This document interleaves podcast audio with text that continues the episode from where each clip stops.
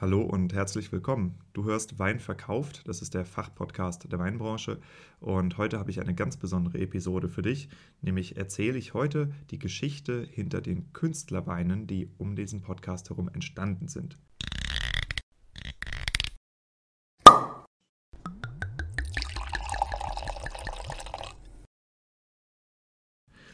Die Künstlerbeine, das ist ein Projekt, wo ich einen Jungwinzer, nämlich den Nikolaus Weber und verschiedene Techno-Artists zusammengebracht habe und wir gemeinsam einen Wein hergestellt haben. Diese Künstler, das sind Alma Linda, Isa Beaufort, Akut, Matt Motor Michael und Martha von Straten.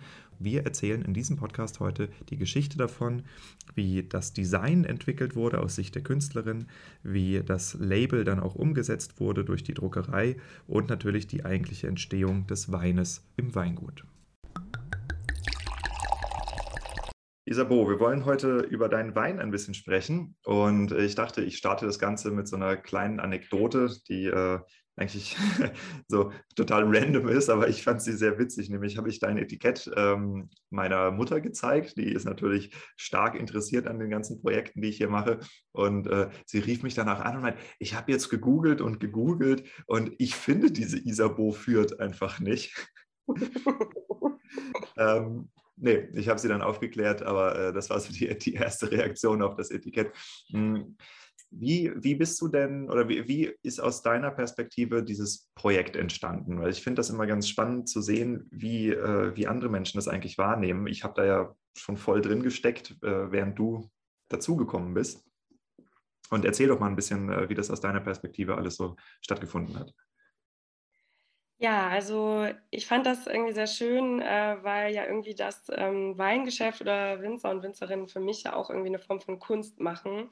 Und eine befreundete Künstlerin von mir, die Alma Linda, hat mir von dir erzählt und sagte, sie hätte da eine großartige Idee und das hat mit Wein zu tun. Und dann habe ich gesagt, okay, ich trinke mega gerne Wein ähm, und äh, habe eh ein Interesse irgendwie auch für das, ähm, ne, wie das Ganze abläuft und der Herstellung und so weiter.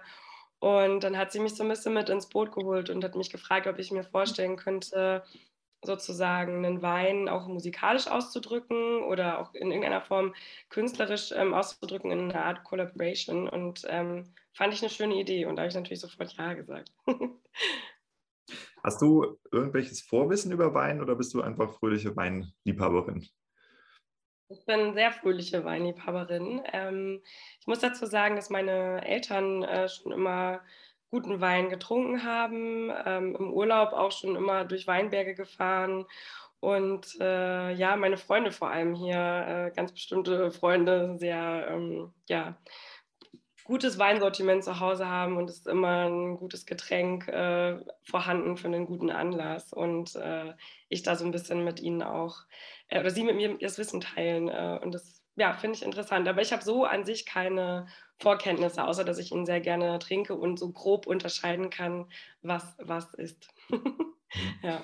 Was fasziniert dich an Wein? Also ist es mehr der Geschmack oder der kulturelle Hintergrund oder äh, was genau siehst du und, und nimmst du wahr, wenn du dich mit dem Wein beschäftigst? Ähm, also ich finde es irgendwie so schön, dass es ein ähm, ja etwas ist, was schon so lange irgendwie Teil unserer Kultur ist und ähm, auch in so vielen verschiedenen Facetten äh, ne, darüber in jeder Form von Kunst, ob Leute darüber singen oder darüber schreiben oder ein Schauspiel darüber machen. Also es ist immer so eine Form, sich irgendwie auszudrücken, finde ich. Und ähm, ich, ja, ich, äh, ich glaube, es ist so ein bisschen einfach dieses, ähm, auch dieses Gefühl, was man damit verbindet. Ne? Also es sind immer irgendwie gute Gespräche, es sind also vielleicht sind es auch nicht also gut, aber es sind irgendwie ist immer so ein, ich weiß nicht, ist so ein gewisser Inhalt da drin ähm, oder eine gewisse Leichtigkeit. Also ich finde, Wein lässt sich auf sehr viele verschiedene Situationen irgendwie anwenden, egal ob man was zu feiern hat oder egal ob man vielleicht auch was zu betrauern hat oder was zu besprechen hat oder was zu belachen hat. Also Wein, finde ich, kann man eigentlich immer äh, verkosten. Ja. Hm. Ich, ich glaube, äh, ich, ich glaube, ich verstehe, was du meinst. Äh, kann es sein, dass du Wein als einen wesentlichen Ambiente-Faktor wahrnimmst? Ja, ich glaube, könnte man, könnte man sagen. Also ein Ambientefaktor und ich finde auch so eine, ich finde, da steckt halt irgendwie was drin. Ich meine, das steckt natürlich auch in anderen Getränken drin, egal ob Leute selber Gin machen oder Bier, aber so Wein, das ist so eine ganz alte Kunst für mich. Ich kann das nicht, äh, nicht so genau beziffern, aber es hat natürlich was mit Ambiente zu tun, es hat aber auch für mich was mit Genuss zu tun und Wertschätzung. Also wenn ich Menschen bei mir habe, ne, die, dass ich finde, einen guten Wein anzubieten, ist auch eine gewisse Form von Wertschätzung ähm, diesen Personen gegenüber. Ja, ja ich finde, äh, bei Wein hast du auch das was ähnliches, was ich immer bei Musik merke. Also wenn, wenn man sich mit wirklich komplexer Musik beschäftigt, ja, also zum Beispiel du hörst, was weiß ich, eine, eine, eine Oper von Tchaikovsky, Schwanensee oder der Nussknacker oder so. Das ist halt Musik, die kannst du eigentlich fast nicht nebenbei hören. Ne? Also das, mhm. da musst du dich hinsetzen und das halt mit deinen ganzen Sinnen erleben, Augen zumachen und dich da rein versenken.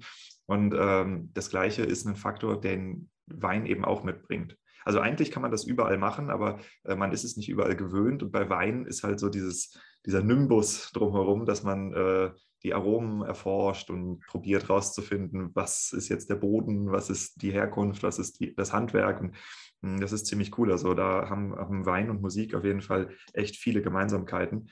Ähm, und äh, ja, es freut mich sehr, dass wir dieses Projekt zusammen gemacht haben. Ähm, ja. Ich bin ja jetzt ein bisschen mehr aus der Weinmarketing-Schiene kommend und äh, natürlich da auch sehr, sehr viel mit dem Thema Produktentwicklung ähm, beschäftigt. Und was ich dich gerne bitten würde, ist, dass du mal ein bisschen davon erzählst, wie der Designprozess bei dir ausgesehen hat und wie der äh, sich abgespielt hat für dein Etikett. Mhm.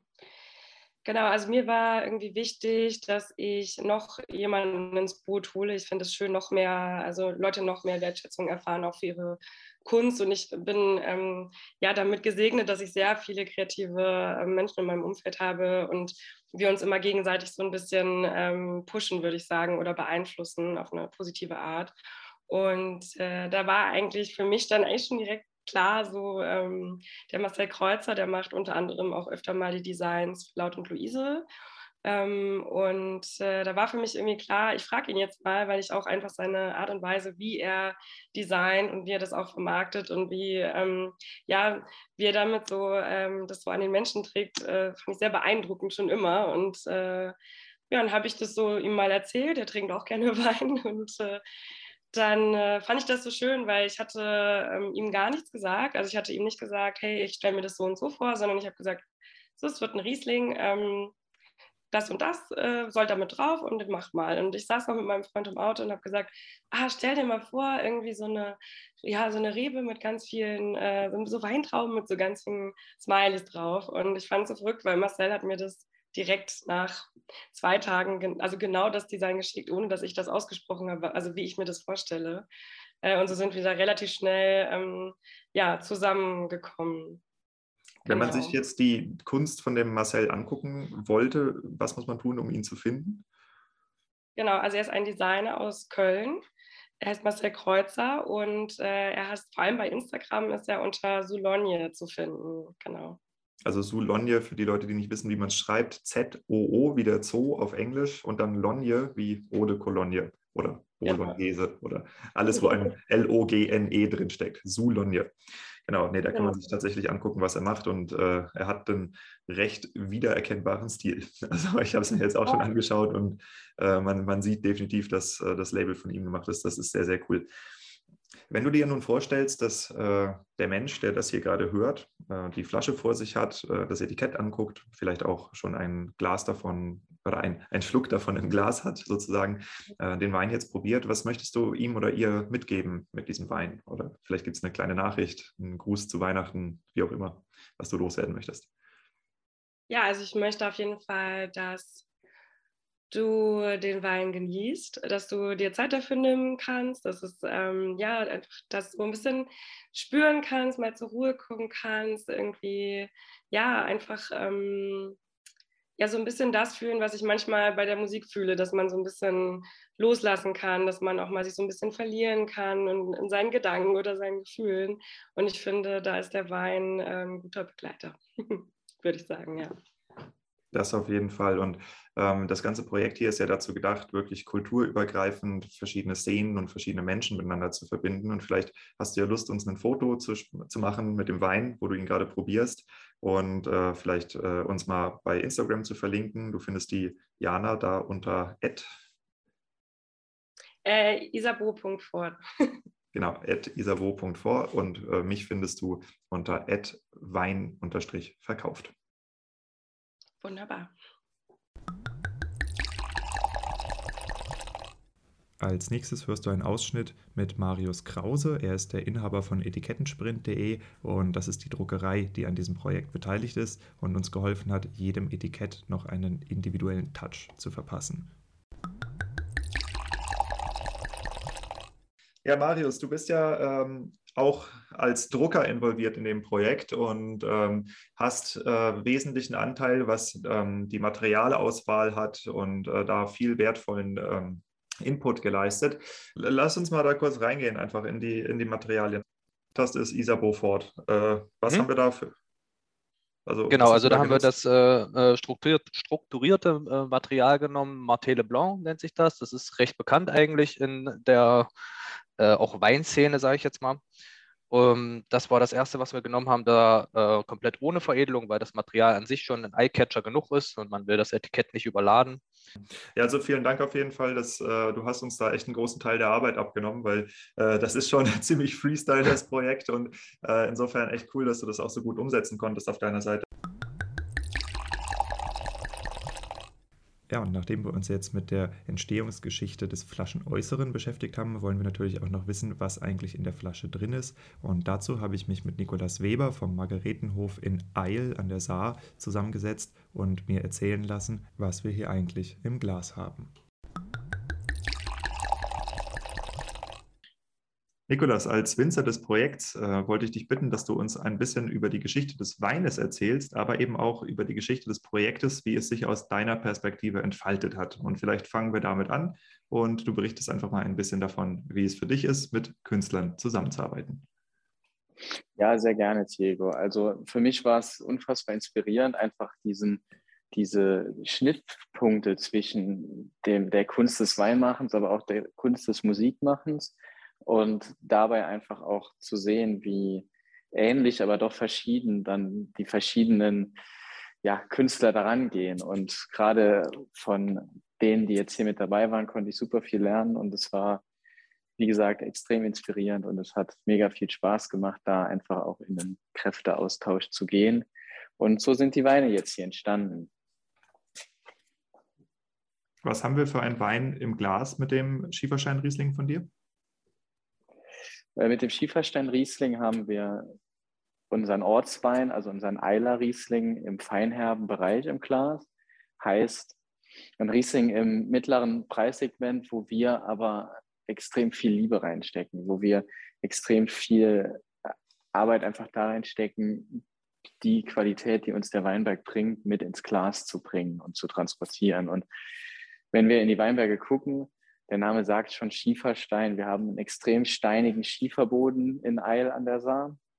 Ganz viel von diesem Wein wächst in der Eiler Kupp, heißt Steillage und extrem steinige Böden. Heißt, wir haben Böden, die, die wirklich so steinig sind, dass die Reben extrem kämpfen müssen, um irgendwie an Wasser und Nährstoffe zu kommen. Und dadurch wurzeln sie extrem tief, um, um irgendwie zu überleben. Und durch diese ja, dieses fast schon Quälen der Rebe kommt auch die Qualität zustande. Man sagt, Qualität von, kommt von Quälen und das ist einfach in dem Fall so. Und dadurch, dass diese langen Wurzeln so viel mit nach oben ziehen und das bis in die Rebe dann einlagern können oder bis in die Traube dann einlagern können, haben wir eben auch diese Qualität im Glas, diese besondere Komplexität, diese ja, Mineralstoffe und so weiter. Und das ernten wir, das bringen wir dann mit nach Hause und verarbeiten es ganz, ganz sanft. Heißt, es wird mit den Füßen gestampft und wird dann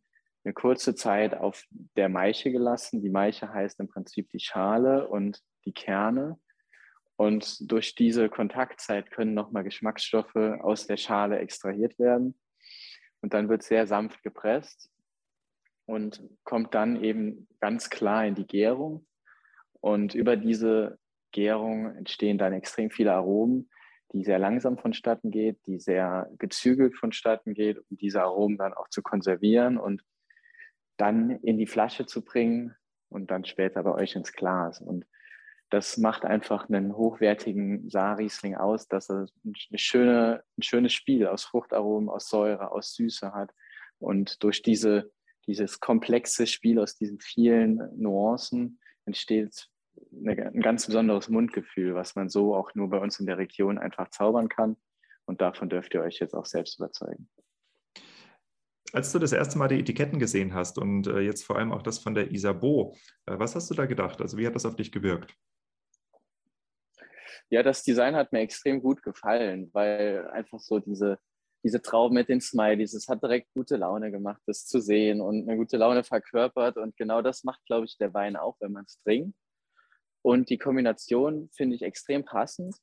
Und das passt auch, finde ich, super gut zur Künstlerin. Und dementsprechend, ja, glaube ich, kommt es auch dann bei demjenigen, der die Flasche in der Hand hat, genauso an, wie wir es uns beim Machen gedacht haben, also beim Weinmachen, beziehungsweise die Künstlerin beim Etikett machen. Einfach gute Laune, schöne Momente und das ist, glaube ich, da das, was das Ganze verkörpern soll. Lasst euch schmecken.